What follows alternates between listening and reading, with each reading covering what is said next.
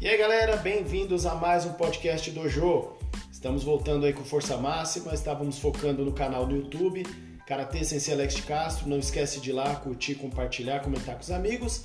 E hoje estamos aí com um convidado especial para falar de um assunto bastante interessante, que é gestão, gestão de pessoas, gestão em contexto geral. Sabemos aí como profissionais das artes marciais que gerir o aluno, gerir os pais do aluno, Gerir parceiros não é uma tarefa fácil, muitas vezes nós somos muito mal compreendidos.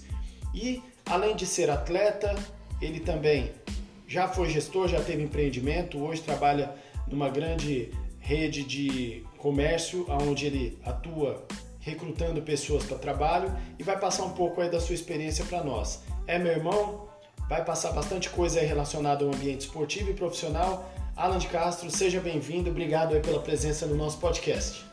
Fala galera, boa tarde a todos. Obrigado Sensei, né? Obrigado meu irmão também. É um prazer estar aqui hoje, né? Contribuindo e nesse bate-papo legal. Falar um pouquinho de mim então, só para vocês conhecerem, tá? Meu nome é Alan de Castro. Eu trabalhei no ramo de, de gestão e de alimentação já fazem 14 anos, né? Já fui funcionário, comecei lá nos cargos operacionais, tive o prazer de passar por diversos setores né, no ramo de alimentação. Fui gestor de equipes, trabalhei em grandes empresas aí, Outback, Madeiro, e hoje eu trabalho numa, numa grande rede de restaurantes aqui de São Paulo né, e Rio de Janeiro, atuando na área de recrutamento e seleção, recursos humanos e também treinamento e desenvolvimento.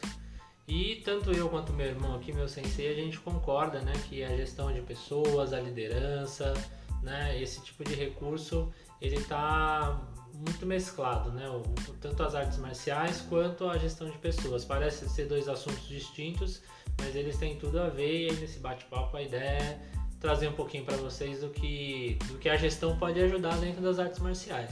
E esse é exatamente o nosso intuito, gente. Por quê? Vocês devem estar se perguntando, peraí, mas o que, que tem a ver o cara que trabalha no ramo comercial com o karatê? Bom, eu posso compartilhar uma experiência que nós tivemos há muitos anos atrás, uma experiência negativa entre irmãos e entre gestor e, e gerido, né? Que foi nos jogos regionais, onde nós precisávamos do Alan para poder estar tá competindo na equipe. E naquele momento ele estava cansado, ele não estava se sentindo seguro. Faltou um pouco de empatia do meu lado como gestor, pois eu era, eu era técnico da equipe, também era atleta, e eu meio que quis exigir que ele lutasse e ele não estava se sentindo à vontade. E aí, devido à falta de comunicação, ele se mostrou né, é, intolerante, intransigente naquele momento. Eu não compreendi, a gente acabou meio que discutindo e até ficamos um bom tempo aí afastado numa coisa que era até meio simples. Porém, o que a gente costuma dizer sempre é: todo segmento, todo procedimento, gestão, administração, ele é treinável. E naquela época, como nós não tínhamos conhecimento, como que a gente ia treinar o que a gente não conhece? Então, é, o Alan pegou o lado comercial dele, mas fala um pouco pra gente, Alan, da sua trajetória esportiva. Você já foi atleta da seleção paulista, foi campeão paulista, tá prestes aí a se formar faixa preta. Como você lidava antes com esse comportamento em termos de gestão por parte do seu sensei e, e até mesmo de técnicos que você atuou? E como você enxerga isso hoje? Você amadureceu através principalmente do quê? Olha, sensei, é, entrando nesse ponto, eu, eu pratico artes marciais aí há 16 anos, né? 16, 15, 15 anos treinando karatê. Uh, já era para ter me formado faixa preta há muito tempo, né? Acabei em um período da minha vida me dedicando muito mais à área profissional e aí por isso eu parei um pouco, né?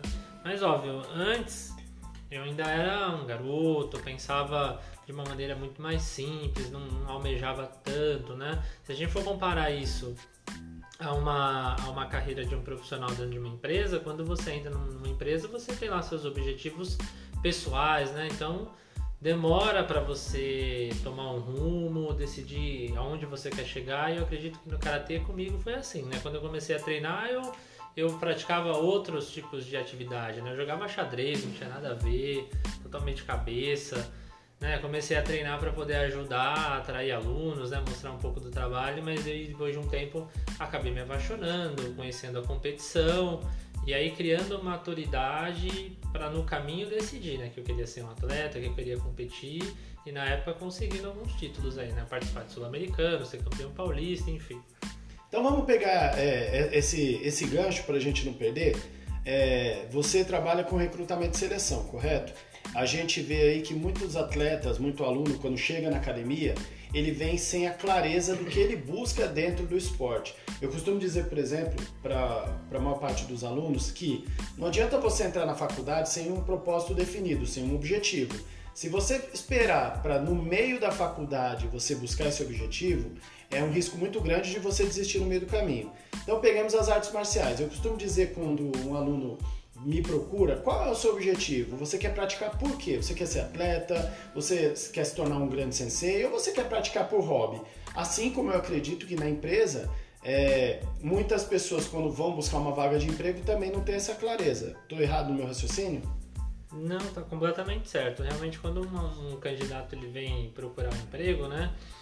A gente como recrutador tem que entender qual é o objetivo daquela pessoa, né? Muitos estão ali para conseguir um trabalho, sua, seu, seu, seu modo de sustento, né? Como sustentar a família, e outros eles vêm realmente atrás de um plano de carreira, de um crescimento, para ganhar experiência. Às vezes a gente pega um candidato que está ali para estagiar, né? Ele já faz faculdade, ele quer ganhar experiência para no futuro ele chegar em algum lugar, mas é muito importante a gente distinguir qual é o objetivo de cada um, né? Não significa que se a pessoa não quer traçar um plano de carreira com você dentro da empresa, que ela não vai ser um bom funcionário, né? Senão eu não contrato ninguém, então vou contratar só quem quer seguir carreira comigo? Muito pelo contrário, tem pessoas que têm objetivos fora, né? Não adianta eu vir contratar um, um, um atendente e fala, perguntar os, qual é o sonho dele, ele falar para mim que daqui a 10 anos ele quer, ele quer ser um quer trabalhar num banco na área financeira e eu não contratar é o começo, né? Eu não posso pensar lá na frente no que ele. Né? Eu tenho que pensar no que ele quer agora, nesse momento. Se a gente for colocar isso aí dentro da arte marcial, acredito que seja a mesma coisa. Quando você pega um atleta começando, você não pode forçar ele a seguir um caminho que ainda está longe, que né, tem muito aprendizado pela frente. Eu acho que é o caminho e o tempo que ele vai demorar e vai seguir que vai determinar quais serão as decisões dele nesse período, né, nesse caminho. E qual o perfil das pessoas que normalmente costumam não ter clareza do que querem quando vão buscar uma oportunidade de emprego em termos de idade? São os mais jovens, são os mais velhos ou isso é relativo?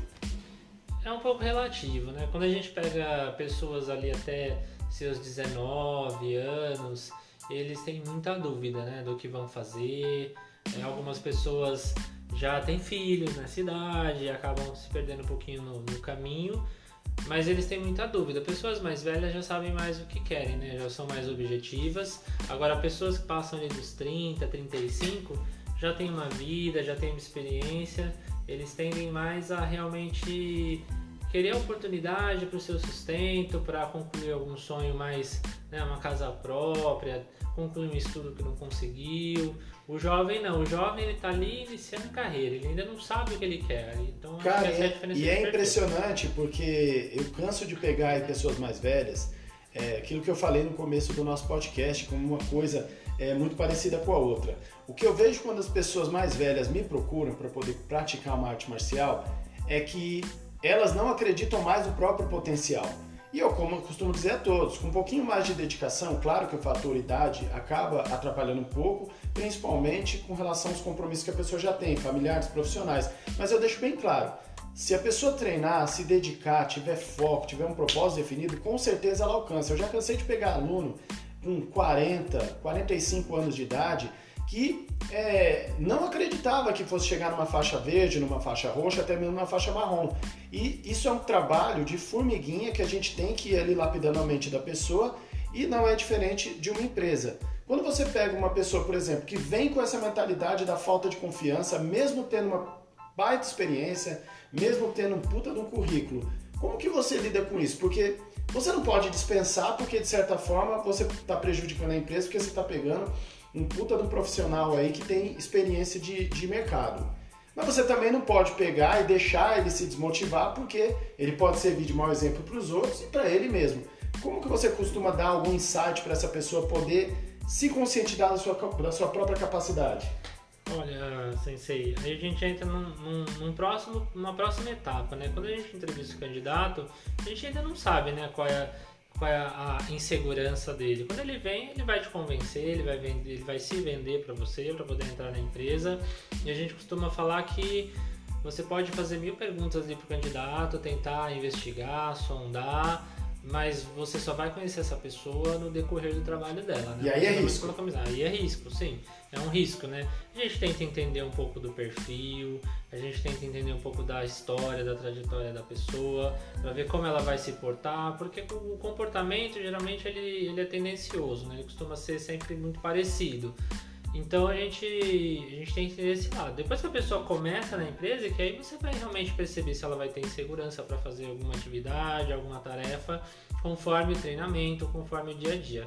Mas isso que você falou sobre a idade é muito interessante, né? Você comentou que às vezes pessoas mais velhas elas não se sentem capazes de atingir né, uma, chegar uma faixa roxa, uma faixa marrom, ou até mesmo uma faixa preta. E na empresa não é diferente? Na empresa não é diferente. E engraçado que às vezes a gente pega candidatos que vêm com seus 50, 55 anos de idade é, em busca de, de, de, uma ocupação, de um trabalho, né? Às vezes quer viajar. A gente já, já peguei casos né, de pessoas aposentadas tentando conseguir um emprego porque foi acostumado dessa forma, né? A trabalhar, sempre correr atrás das coisas na vida.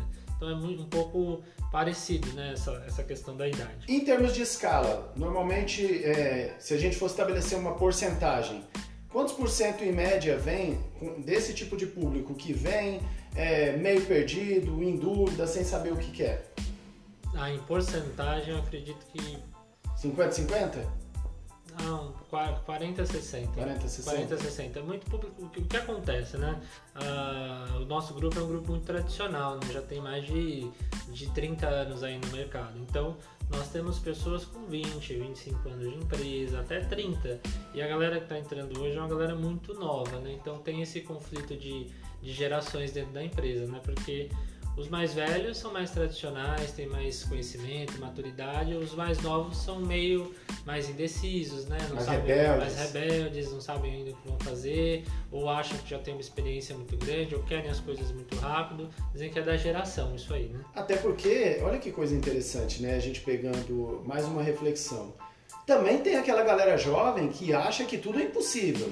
Que você sabe melhor do que ninguém, você teve aí palestras com donos de grandes multinacionais que começaram lá jovens, falando, olha, eu comecei como office boy, comecei ali como atendente e, e, eu fui galgando degraus maiores. Tem também aquela galera jovem que não acredita que possa chegar tão longe ou principalmente não tem a paciência necessária, a disciplina necessária para poder aguardar o tempo, porque o tempo também ele é um fator determinante, porque ele vai te dar experiência e consequentemente vai fazendo você melhor, melhorar como profissional. Tem essa galera também? Tem. Se, você, se a gente for entrar nesse, nesse mérito, é aquele dilema do estudo, né? O que, que é melhor? É melhor você estudar primeiro, fazer uma faculdade, se formar e depois trabalhar? Ou é melhor você começar a trabalhar, né, criar uma, uma experiência profissional para depois você estudar, né? Não existe o certo ou errado, né? Ambos são muito bons. Eu aconselho que as pessoas não deixem de estudar e também trabalhem, né? Se a gente for colocar no âmbito do, né, do jovem que entra é meio que parecido até com, com na arte marcial. Você começa ali como faixa branca. Eu fui uma pessoa muito determinada e esforçada, né?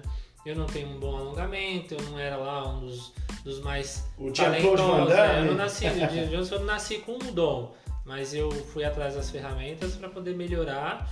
E hoje tem muita gente aí que brinca, né, com, com o meu alongamento, mas acaba tomando aí um, uns mal um chute na A experiência conta, é, né? A experiência conta. No trabalho é a mesma coisa. Quando a pessoa começa, às vezes ela acha que ela tem limitações que vão fazer com que elas não alcancem o objetivo final, né? Ela acha que não vai conseguir, ah, entrei para ser garçom, mas jamais eu vou ser um gerente. Tem pessoas que acham e pensam dessa forma. Mas o nosso trabalho no dia a dia, né? Que a gente fala, né? Recursos humanos, né? Não é só ir lá, recrutar as pessoas, colocar para trabalhar. A partir do momento que você coloca o recurso ali dentro da empresa, é nossa responsabilidade fazer a gestão disso, né? Fazer com que aquela pessoa seja treinada, que ela aprenda, que ela se desenvolva, para que ela entenda a capacidade que ela tem para crescer dentro do grupo. E aí independente ela, da idade, né? Independente da idade, que aí ela deixe de, de, de enxergar as coisas como limitações, né? E enxergue como um obstáculo, barreira ou experiência para seguir em frente.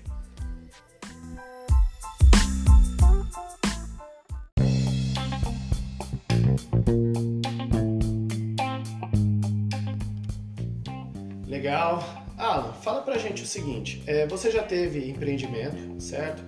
Você atuava mais como chefe ou você já conseguia se comportar como gestor na, na, na área de atuação é, cujo empreendimento você trabalhava?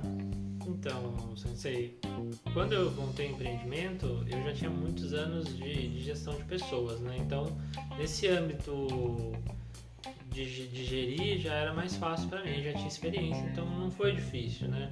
Óbvio, eu tinha funcionários aí mais voltados ao estágio, né? No estagiários, então era mais simples, mais fácil. A galera mais jovem é mais fácil de trabalhar, de incentivar, de motivar do que as pessoas mais velhas. Então foi, foi, uma, foi até tranquilo para mim, já fazia um tempo que eu trabalhava com isso.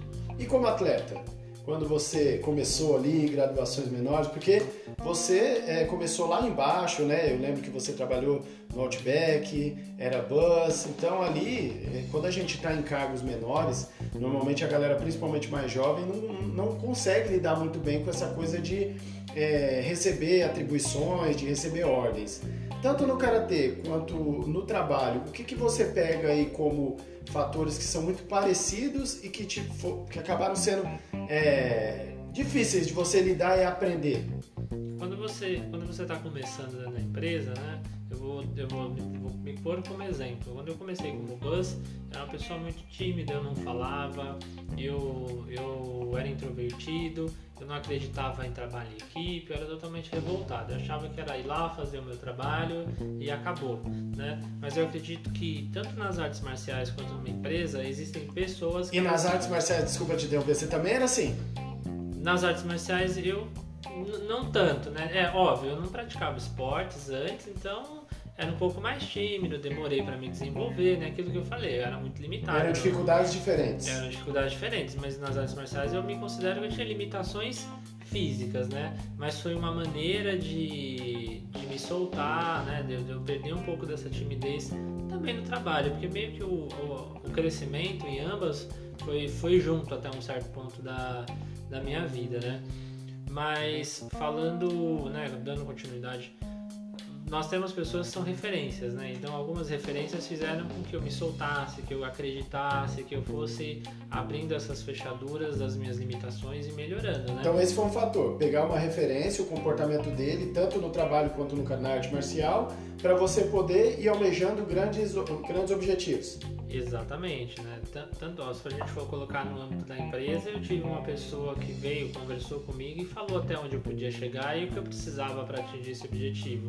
A gente for colocar nas artes marciais, dentro do karatê, eu tive pessoas ídolos aí, né? Seja num shiai, seja num, num, numa categoria de kata, que eu enxergava como referência e conversaram comigo, né? Mas, tanto, poder... mas tanto em um como o outro, você não entrou pensando, não, eu estou entrando para dar o meu melhor, para ser o melhor e já, por exemplo, no Karatê, eu vou ser campeão paulista e no meu primeiro trabalho eu quero ser gerente. Você não entrou com essa visão, ou já havia entrado? No, no karatê eu jamais imaginaria que eu chegaria tão longe, né? Que eu ia disputar, representar nosso estado, né? Numa competição. Foi sul-americano é, também? Foi sul-americano, fui para brasileiro, já viajei para alguns estados aí disputando campeonatos, né? Eu não imaginava. Dentro da empresa, no meu primeiro emprego lá atrás, antes ainda de entrar no Outback, eu cheguei no momento onde eu sabia que ou eu ia procurar algum lugar melhor e maior para mim, ou onde eu estava eu não ia crescer, né? Aí quando eu cheguei no Outback, óbvio, eu tinha um objetivo, mas foi, foi realmente essa conversa crucial que eu tive com uma pessoa, com um líder, que me fez enxergar lá no futuro aonde eu podia chegar. Assim como no Karatê, quando você é apresentado, nas artes marciais, quando você é apresentado à competição, e aí você se encanta, é onde você vai definir os seus objetivos, né? Aonde você quer chegar lá na frente. Você saiu de casa muito novo, isso também foi determinante? Sim, com certeza. Quando você sai de casa muito cedo, você ganha responsabilidades que você não vai ter se você estiver ali né, na asa dos seus pais. Aí ela me fala uma coisa, pegando esse, esse raciocínio. É, você acha que hoje o problema está na, na sociedade em geral, pais, é, avós, que acabam prendendo demais os jovens, né, como se estivessem numa gaiola, impedindo eles de voar, de quebrar a cara e ver as consequências dos seus atos? Ou é os jovens que realmente não têm essa predisposição, não se dedicam porque não tem um objetivo definido? Eu, aí eu coloco 50-50. Eu acredito que você como pai, você não, deve, não tem que incentivar seu filho com 17, Porque 16, não tem né? gestão de pessoas É. pior que a do ser pai, né? É, pai é, tem, tem muito emocional envolvido, né? E Certo. quando a gente fala de gerir pessoas, a gente às vezes tem que deixar o emocional de lado, senão ele atrapalha, né? Falando de gestão de pessoas. Agora, o pai também não pode pegar o filho, tirar ele de casa com 16, 17 anos achando que ele vai aprender, né? Mas ele também não pode segurar o filho e prender ele de experiências da vida, né? Que é você fazer um network, você conhecer pessoas, você trabalhar, você ter sua primeira entrevista de emprego, o seu primeiro namoro, né? Enfim, tudo isso são experiências únicas que você vai ter quando jovem. Se você é privado disso é sempre tratado ali, né? Meu, meu filho, meu bebê, isso vai fazer com que a pessoa ela não se desenvolva. E da mesma forma, né? Se o filho como uma pessoa esperta, ele também não pode querer ir embora de casa achando que vai ganhar essa experiência lá fora. Se eu fosse dar um conselho, é fiquem na casa dos pais, né? E não vão porque realmente é difícil. Mas tenham essa vontade de, de ir atrás de algumas experiências para poder se desenvolver. Né? Não adianta nada. É muito, eu, eu, é muito melhor eu estar em casa sem ter que pagar um aluguel, sem ter que pagar uma água, uma luz, eu vou conseguir usar o meu dinheiro e investir em mim, né? Nos meus estudos, fazer uma poupança, né? Até na área financeira. Agora, se puder sair de casa, vem todas essas responsabilidades. E você, na sua carreira, você conheceu muitos chefes que realmente não tinham a menor aptidão para gestão ou gestores que tinham mais aquele quê de chefe? Você acredita que dá para ter um equilíbrio entre ser chefe e ser gestor? Ou quem é chefe é chefe, quem é gestor é gestor? Quem é chefe geralmente não, não vai muito longe com a sua equipe, né? Quando a gente fala aí, agora a gente vai entrar um pouco, a gente entra em liderança aí, né? Quando a gente fala de gerir pessoas, chefe geralmente ele vai mandar mais, ele não vai, ele não Orientar? vai orientar, é, é, é pedir para ser feito e acabou, né? O chefe ele tem esse, ele manda, né?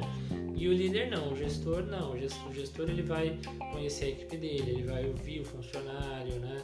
É um outro, é um caminho completamente diferente. Os chefes geralmente não chegam longe. Até embora, porque, é- embora o chefe ele tenha uma característica, né? Desculpa, autoritária, mas às vezes o líder ele também precisa ser autoritário. Isso não significa que ele também tem que só, né, passar a mão na cabeça. Não, às vezes ele tem que agir um pouco de autoridade. É, vista de uma forma meio distorcida essa questão do chefe, porque como você mencionou, né? Essa visão de que o chefe manda e você obedece e pronto, acabou, a gente pode pegar essa analogia e mandar para a família. Quando a gente vai lá e fala que um pai é um chefe de família. E normalmente tem pessoas que falam que é um pai de família. O pai orienta, o pai lidera, o pai mostra o caminho. É, o chefe não. Se o cara é um chefe de família, a gente vê muitas famílias entrando em conflito exatamente porque o pai é intolerante, é ignorante, não deixa a mãe trabalhar, não deixa o filho sair, enfim. Então, esse termo chefe, na sua visão, ele é mal visto ou foi uma coisa que os próprios chefes foram criando com o passar do tempo e gerou esse preconceito? Tem aquela frase que diz que chefe não é líder, né? É, é o, é, o, é o como ele age, é o que ele faz que, vai, que traz essa má fama. Mas às vezes numa equipe, né, você, quando você se coloca no cargo de gestor, e aí você tem vários gestores abaixo de você, né? Você tem uma equipe de liderança que vai cuidar, né, para que as coisas aconteçam. Às vezes é necessário você ter um, um chefe, né? Tem um amigo que fala que no salão dele, na equipe dele, ele tem lá o pai e a mãe, né? Ele tem um pitbull. Ele fala: Meu pitbull tá solto hoje. Por quê? Ele sabe que dentro da liderança dele, ele tem essa pessoa com uma característica mais autoritária e às vezes é necessário para pôr, né, para fazer o funcionário entender. Não é o melhor dos mundos, óbvio, né? Mas se a gente for colocar num contexto equipe, às vezes ajuda. Mas eu na minha carreira nunca fui chefe. Eu evitei sempre esse lado. Eu sempre tentei ser gestor, né? Entender, ter empatia pela minha equipe. É, para fazer, fazer com que as coisas aconteçam. É um lado muito mais motivacional. Um outro ponto muito interessante que você tocou, né, é, é essa diferença, né? Ah, tem pessoas que elas vão ser líderes, tem pessoas que vão ser chefe, e às vezes você vai ter lá no seu time um Ronaldinho Gaúcho que ele quer ser goleiro. O cara não quer ser atacante, o cara quer ser goleiro. E cabe a mim respeitar, né? Se a gente for voltar lá na, na, na época que eu fui para os Jogos Regionais, a história que você comentou, fui para os Jogos Regionais, lutei a primeira luta, fiquei cansado, não tinha, não tinha condições de lutar em equipe, com certeza faltou um pouco do emocional, né, da garra ali. Então, se fosse colocar uma decisão de líder ali, não é que você não estava preparado, mas talvez você não você me colocou num desafio que ainda não era a hora, né? Isso é muito importante, é saber como, como líder qual é o momento do, da pessoa, né? Qual é o momento do meu funcionário? Ele é muito bom, mas será que já é hora dele, dele liderar? Será que é a hora dele encarar aquele desafio? Ou talvez não, né? Ele ainda tem que ganhar um pouquinho mais de experiência porque aquilo ali é demais para ele. com certeza, com certeza. Mas aí, legal, você pegou esse gancho, vamos focar em cima dele.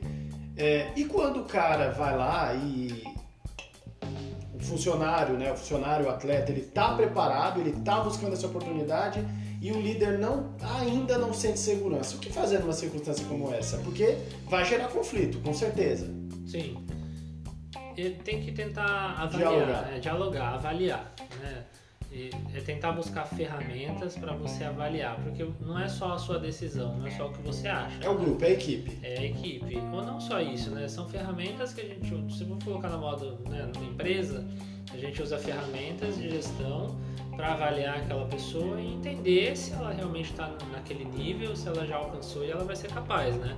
Não é só o que eu acho. Se for só o que eu acho, às vezes eu vou colocar a empatia né, em prova, coisas pessoais, eu jamais posso tentar buscar. Né, será que aquela pessoa é igual a mim? Não, né, cada pessoa tem sua característica. Então, isso é muito importante. Busca ferramentas para avaliar e aí você ter certeza de que essa é a decisão. Não é tomar a decisão de forma precipitada. Vai levar um pouquinho mais de tempo, pode levar, mas a decisão vai ser mais assertiva. Para quem, para a galera que está acompanhando aí, quando a gente fala de ferramentas, nada mais nada menos são dicas para você poder colocar em prática, mas tem que colocar em prática. É, se você se você colocar uma ferramenta dentro do spot, né, tem várias avaliações físicas aí que vão determinar aonde o atleta está e que trabalho ele precisa fazer para ele chegar no, naquele nível, né? De condicionamento físico para aguentar às vezes 3, 4, 5 lutas.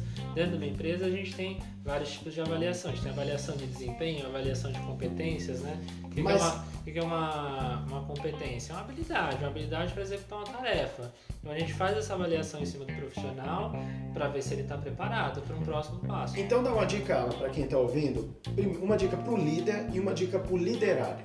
A dica que você fala, olha, a dica que eu dou para você, líder, é essa para você poder realmente saber que você está pronto para o próximo desafio. E para você que é liderado, eu te dou essa dica. O que, que você pode falar para a galera? Olha, para quem é líder, conheça a sua equipe. Né? Conheça a sua equipe e, e conheça. Tanto dentro como fora da empresa. Conheça a sua equipe. Essa, essa é a dica que eu dou para um líder. Ele tem que conhecer cada integrante da equipe dele. Habilidades, habilidade, problemas. Qual é a limitação e não, não se apegue só a coisas profissionais, né? Entenda um pouquinho da história daquela pessoa, o que, que motiva ela, quais são os sonhos, quais são os anseios, o que, que faz ela ir para frente, né? Quais são, as, o que que, quais são as necessidades que fazem ela tentar chegar e alcançar esse, esse objetivo, né? Sanar essas necessidades. O que, que faz? Que, é conhecer a equipe dele. Se ele conhecer a equipe dele, ele vai saber como agir, né? E além de conhecer a equipe, com certeza conhecer a si próprio, né? É aquilo que eu falo, não adianta, não adianta nada eu conhecer a minha equipe, mas eu não, não, não conhecer a mim e saber a minha capacidade sobre aquilo. Para o liderado, é ouvir. Tá? Você tem que saber ouvir. Se você não ouvir. Não ouvir só com os ouvidos, ouvir com é, o coração, com a mente. É, ouvir com a, é, ouvir com a mente aberta, né? Inclusive, até um dos valores da nossa empresa é ouvir com a mente aberta. Tem que saber ouvir de coração e pegar o ensinamento e a lição para levar para a vida. O que a gente aprende né, nas artes marciais, no âmbito profissional, a gente não carrega só dentro do que a gente pratica, a gente carrega para nossa vida, para o nosso lado pessoal, para sempre. Então essa é a dica que eu dou. Para quem é líder, conheça a sua equipe. Para quem é liderado, escute.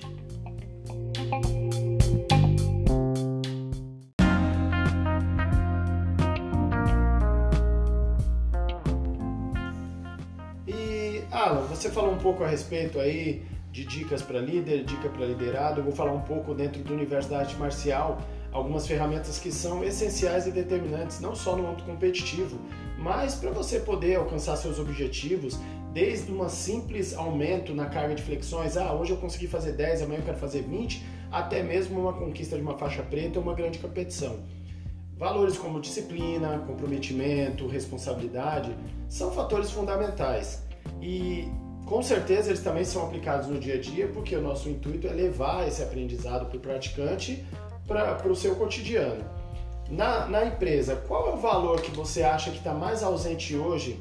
É, tanto na arte marcial, porque você está praticando, voltou há pouco tempo, mas está acompanhando aí, está com uma galera jovem treinando, uma galera que tem muita vontade, mas que ainda peca nessa questão dos valores. E na empresa, o que, que você acha que falta quando o cara vai lá para uma entrevista e é determinante para ele ouvir um sim ou um não?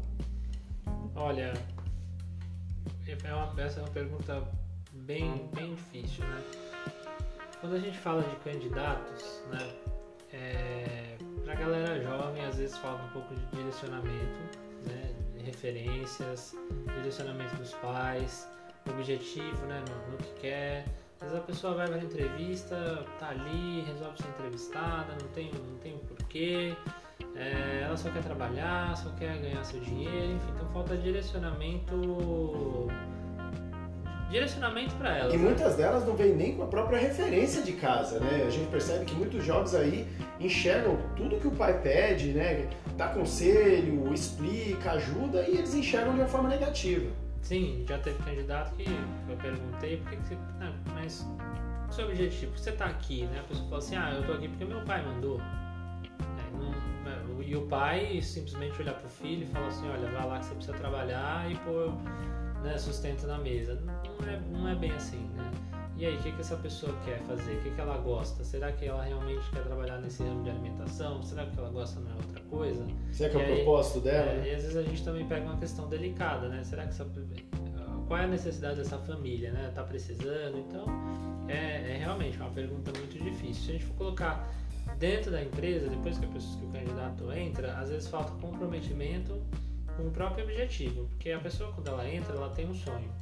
Ela vai lá, ela convence você da entrevista, ela vende o peixe, ela entra, ela é contratada. Tem um trabalho de persuasão é, Aí ela define toda a vida dela, só que aí vai passando tempo, vai passando tempo e depois passou dois, três anos, ela olha para trás, ela não fez nada, ela está estacionada no mesmo lugar. Ela não cresceu, ela não investiu, o dinheiro que ela ganhou ela gastou, seja na cachaça, né, ou seja na, na, na gandaia, enfim. Então ela esquece. Ela não tem comprometimento com o próprio objetivo. Faltou o propósito. É, faltou o propósito. Né? É comprometimento. Se você entra com um propósito e aí você deixa de cumprir ele por futilidades, é, faltou comprometimento. E com relação ao universo do, do, do karatê, que você está voltando agora, já foi para uma competição, você viu, né, com uma galera nova, viu muitas mudanças e você está acompanhando aí uma galera na faixa etária dos 14 aos 17 anos. Essa galera, você, o que, que você sente que falta? Porque a gente vê aí, tem muito atleta bom que acaba batendo na trave exatamente não por uma questão técnica, mas relacionado a uma questão de, de valor, de princípio, de falta de disciplina, de uma série de fatores. O que, que você enxerga? É a mesma coisa da empresa? Você também enxerga dessa forma? Sim, eu ainda entro né, no mesmo ponto, é direcionamento, é estratégia. Se a pessoa ela quer, né, ela sabe o que ela quer, ela tem ali um objetivo, ela sabe tudo. Né? Eu quero ser campeão mundial. Só que ela não está disposta a pagar, pagar o, preço. o preço do que é necessário para ser campeão mundial. Aí entra a questão das referências que você falou, né? Exatamente. Porque dentro do, do universo do desenvolvimento pessoal nós temos a mentoria, né? A mentoria nada mais nada menos que é você procurar alguém que já chegou onde você deseja chegar e ouvir conselhos, ouvir feedback, é, tentar descobrir quais foram os principais obstáculos que essa pessoa encontrou para poder evitar os mesmos erros. E entre o que você mencionou, né? Se nem dentro de casa eu consigo enxergar uma própria referência, quem dirá na rua, ainda mais com cada vez mais aí, pessoas de má índole tentando levar a gente para um mau caminho. É, falta essa questão né, da clareza, com propósito, mais a questão do comprometimento, junta tudo no mesmo balaio, é isso? É exatamente igual, né? Eu quero ser campeão mundial, eu quero ser gerente geral na empresa, eu quero ser diretor da empresa, exatamente igual, o objetivo é o mesmo. A pessoa sabe onde ela quer chegar. ela sabe o que ela tem que fazer, mas ela não faz. Ela não faz porque dói, né? Você treinar, ao invés de você treinar dois dias na semana, você treinar cinco, dói, vai doer mais, né? Óbvio. O preço que a gente vai pagar é maior. Vai ter que falar Só muitos que- nãos para poder obter o sim, né? Exatamente. Dentro da empresa é a mesma coisa. O preço que eu vou pagar, e o que eu vou ter que trabalhar, e o que eu vou ter que me dedicar para chegar num, num cargo né, de, de, de gestor, um cargo estratégico, como a gente chama, a pessoa ela tem que, que aceitar o preço. E, e é exatamente, é igual. As pessoas não aceitam. Você enxerga que vivemos numa, estamos vivendo numa era onde a sociedade está sendo condicionada ao mais fácil? Sim, é a geração. É que a nossa a geração que vem agora, elas querem as coisas muito rápido. Então eu, eu sou karateca, eu já tô na faixa azul, e aí eu já quero abraçar o mundo, né? Até Você porque, pega- até porque ela tá fácil, né? Você tem internet, o grau de exigência hoje é menor, é, você tem aí acesso a uma série de informações que há muitos anos atrás você tinha que pagar um preço muito caro, e eu não estou falando no quesito financeiro, eu estou falando no quesito de dedicação. Hoje as coisas estão fáceis e como você citou, tá rápido também. Sim, eu vou citar o exemplo, né, o mais clássico. É o faixa azul querendo aprender um kata de graduado. Boa, né, pra ele chegar observação. na competição, na- lá no, no- ele vai entrar no Cotô e aí ele vai fazer um kata de graduado, né? E Sendo que tá todo mundo fazendo o kata da sua faixa. E às vezes ele quer executar uma coisa que ele ainda não sabe, não é a hora, não é o caminho, né? É exatamente isso. Dentro da empresa a mesma coisa, as pessoas têm pressa. Elas entram com seis meses, um ano de empresa, elas acham que já, se- já estão no direito de, de, às vezes, atingir um cargo maior, ter uma promoção, ser um coordenador, ser um gerente, mas não é bem assim, falta bagagem. Lá atrás não, lá atrás a gente pega pessoas que trabalharam uma vida, né? Trabalharam 10, 12, 15 anos para tentar, para hoje estar num cargo estratégico, né? Num- num- com uma melhor remuneração. Então é exatamente assim que funciona. E para essa galera que está chegando agora, que dica você dá na hora de ir para uma entrevista de emprego? É, vamos pegar né, as duas linhas de raciocínio. Que dica você dá para essa galera que está indo pela primeira vez numa entrevista de emprego? O que, que ela deve se preocupar em termos de currículo, em termos de é, vestimenta, comportamento? E depois você complementa o que, que essa galera que está chegando jovem agora, que almeja aí chegar no Campeonato Paulista, no Campeonato Mundial, que almeja ser um faixa preta, quais são as dicas que você dá? Ó, joguei a bucha agora nas costas do Alan, ele que se vira. Tá bom, vamos lá, hein? Ó, na minha área, que eu, eu, eu considero até que eu domino bem, tomem cuidado com essas. Hoje você vai ver vídeo na internet, você vai ver dica de como se portar na entrevista, o que falar, como agir. Tome cuidado que às vezes não é o que o recrutador quer ouvir. O recrutador quer conhecer você, ele quer saber sua experiência. Então não adianta você ir lá e, e vender um peixe que não existe que ele vai perceber. Ele vai perceber, né? Então isso é muito importante. Lá na nossa empresa é uma empresa tranquila. Você não precisa chegar lá de terno e gravata para fazer uma entrevista. Até mesmo no cargo gerencial você não precisa chegar dessa forma. Eu não vou olhar para tua roupa, né? Da mesma forma que você também não pode chegar, né? Ao, não, não vamos, não vamos exagerar ao contrário Fugindo também, dos né? valores da empresa. É, não vai chegar lá também de, de- com a roupa toda amassada, com boné, né? Enfim. Mas você não precisa ir lá e, e acha- se vestir como se fosse o presidente para fazer uma entrevista, né? Tem muita gente que pega, ah, é boa vestimenta, chega, né? Põe uma roupa social. Não, não precisa disso. Não, não é necessário. Conheça a empresa onde você vai fazer a entrevista, isso é muito importante para você entender um pouquinho do segmento e também ver se é aquilo que você quer, né? Porque quando você vai para uma entrevista, será que é aquilo que você quer? Será que é o que você almejou para você? Será que você vai gosta? trabalhar com má vontade, vai prejudicar a empresa, Isso. vai perder tempo, tanto de quem está contratando com, com relação a ele mesmo. Exatamente. E na hora ali da, né, seja sincero, seja honesto, passe a sua experiência, fale, fale, né, eu não diria para se teve se teve coisas ruins, negativas, né, não fale mal da empresa anterior, uma página que virou, você não tem que ficar falando mal da empresa que você passou. Isso não- não é legal, não é bom, o recrutador não vê de uma maneira E também hoje as empresas estão muito preocupadas com o perfil é, que não seja profissional da pessoa, né? Se ele é pai, como, se ele é irmão, é, se ele pratica um esporte, se ele é fumante, se ele. É, hoje a empresa está preocupada também com relação a, ao seu comportamento fora da empresa, porque isso diz muito também do que ele vai ser da empresa. Sim, sim, né?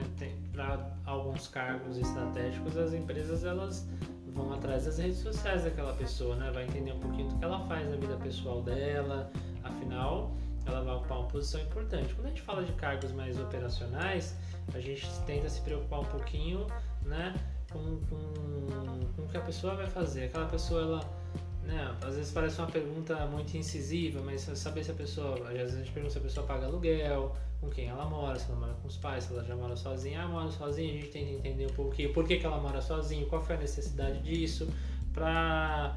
porque tem pessoas que precisam, e geralmente as pessoas que precisam, elas vão muito longe, né? Elas têm um, uma motivação a mais. Tem gente que se sente pressionada, deixa o emocional falar mais alto, aí se perde na entrevista, já começa a ficar nervoso, aí já vai falar de certa forma até no tom ríspido pro, pro contratante, isso acaba, vai prejudicar totalmente a entrevista. Vai, com certeza. E a última dica é a comunicação. É, evitem gírias, evitem falar, é comunicação. Tem que falar, não é que tem que falar, ser um Mário Sérgio Cortella na hora que tá fazendo a entrevista, mas é falar o básico bem falado, né? Não, não vir com gírias, com, com, vícios, né? De, que a gente em casa fala aqui num, num bate-papo três, informal. A gente vai, informal a gente vai falar de uma forma, mas na entrevista é tentar se portar um pouco. É a forma, é a forma que a pessoa vai tratar o seu cliente, né? Exatamente, a pessoa está se vendendo lá, ela não pode abrir a boca pro cliente e soltar uma pérola, né?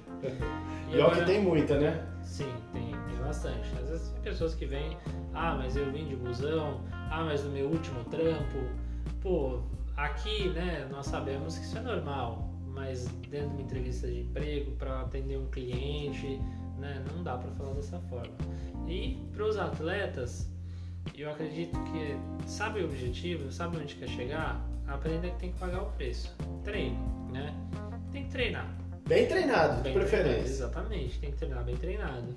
Eu nunca tive um chute maravilhoso, nunca tive um, aliás, nunca tive um alongamento maravilhoso. Ou eu levanto minha perna aqui um centímetro do chão, eu já estou sentindo Mas o chute é eficiente. Mas o chute é eficiente. Eu posso não, eu, eu posso não acertar um chute na cabeça, né, e tirar três pontos mas eu acerto 3 na cintura e tiro 6. Boa. Eu penso dessa forma. Então é melhor eu, trabalhar essa, essa eficiência para chutar médio, porque eu sei que alto eu não vou conseguir. Tá, e a palavra é essa, galera: eficiência em todos os sentidos. E é, em termos de competição, né? Porque as pessoas muitas vezes se apegam na questão técnica. Você mencionou a questão técnica, mas você falou a respeito da questão comportamental e da questão da comunicação. Dentro do universo das artes marciais, aí entra a minha expertise, né? Eu percebo que falta um pouco dessa, é, dessa consciência comportamental em termos de objetivo. Não, eu sou atleta. Então, se eu sou atleta, eu vou pagar um preço. Como? Eu vou ter disciplina, eu vou, é, vou me dedicar, eu vou buscar os melhores referências, os melhores conteúdos e vou treinar como Ana mencionou. Já na questão da comunicação, eu tenho que comunicar. É, o meu objetivo com clareza, né? E, e eu não estou falando de comunicar para as outras pessoas, estou falando de comunicar para mim mesmo. Porque muitas vezes as pessoas acabam se iludindo. Não, eu sou um atleta, mas é aquele cara que não consegue acordar cedo, não consegue deixar de sair com os amigos para balada e acaba se prejudicando. Então a comunicação que você pregou aí na questão profissional, ela também entra muito no universo do, do atleta, correto? Sim, com certeza. É tomando o gancho do que você falou, né? Óbvio, não é só a parte técnica, é alimentação, é, é meu cotidiano, né?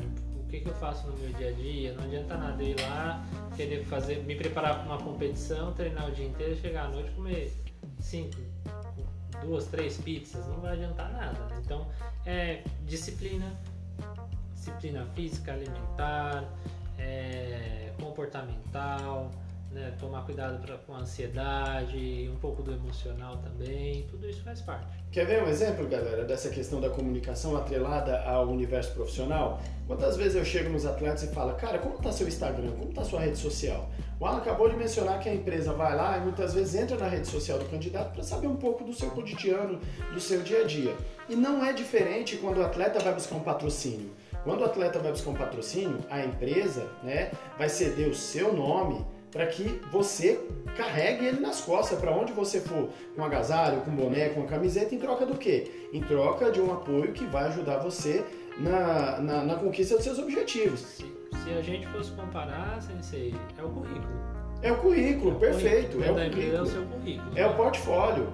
É o portfólio onde você vai ter lá as suas fotos, as suas conquistas. E muito atleta não sabe comunicar, pelo contrário, vai lá e só coloca coisa que denigra a própria imagem, comunicando que essa pessoa não é um atleta. E aí quem é a empresa que vai contratar? Aí entra o que o Alan falou, se eu sou uma pessoa que eu já tenho o seu currículo, já tenho suas redes sociais e estou vendo que o seu comportamento não condiz com os valores da empresa, vai contratá-lo? Não, não vai. Tem, e tem pessoas que tem, entendem muito bem disso e elas têm duas páginas. Ela tem uma página profissional e ela tem uma página pessoal, porque também ninguém é obrigado deixar viver sua vida, mas já que você vai né, tentar impressionar uma empresa, tem uma página profissional com coisas aleatórias e deixe né, uma, uma, o, que, o que a gente olha é a índole da pessoa, né? não adianta nada ela ir lá e postar uma foto né, com não digo um cigarro, mas uma foto usando droga, enchendo a cara num baile funk, enfim, faz o gosto dela. Mas dependendo de como é a foto, se ela estiver fazendo alguma coisa errada, isso a empresa não vai pegar bem. Se é uma foto que ela tá no lazer, fumando cigarro dela, bebendo, tá na praia, isso é normal, isso é comum. Né? O que a gente tem que tomar cuidado é com algumas coisas, né?